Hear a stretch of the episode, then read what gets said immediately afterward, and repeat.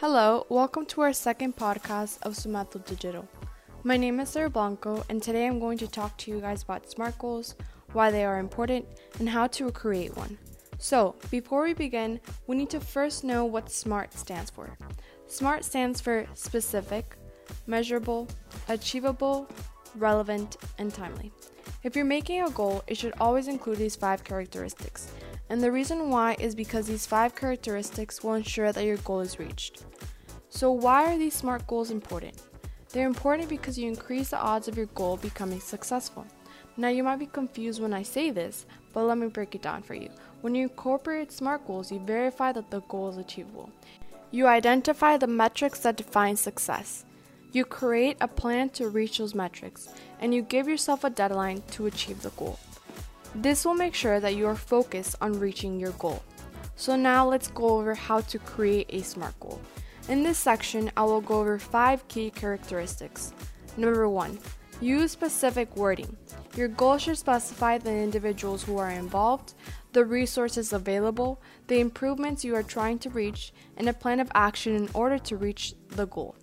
In this step, avoid being vague. And the reason why is because being vague can oftentimes confuse your overall team and distract you from reaching your goal.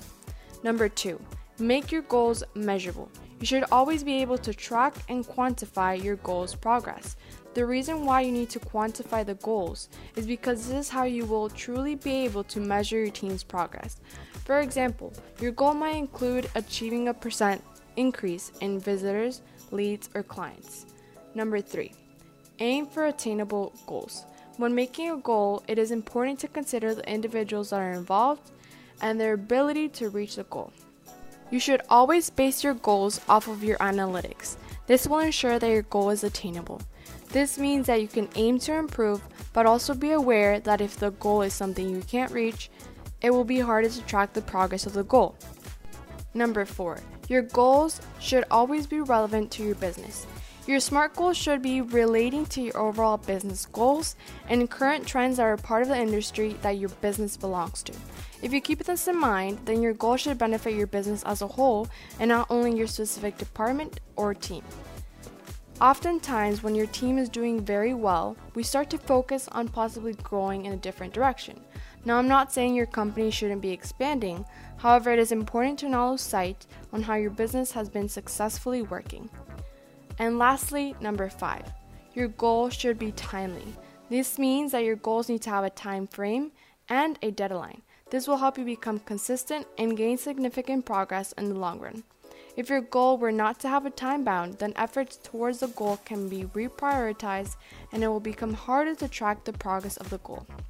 Thank you for listening to me today. I hope this will help you and that you will start to implement these strategies into your business. I invite you all to follow us on all of our social media accounts like LinkedIn, Facebook, Instagram, and YouTube under the name Sumato Group. And you can also find more information about us on our website, sumatogroup.com. I hope you enjoyed today's podcast, and until next time, bye.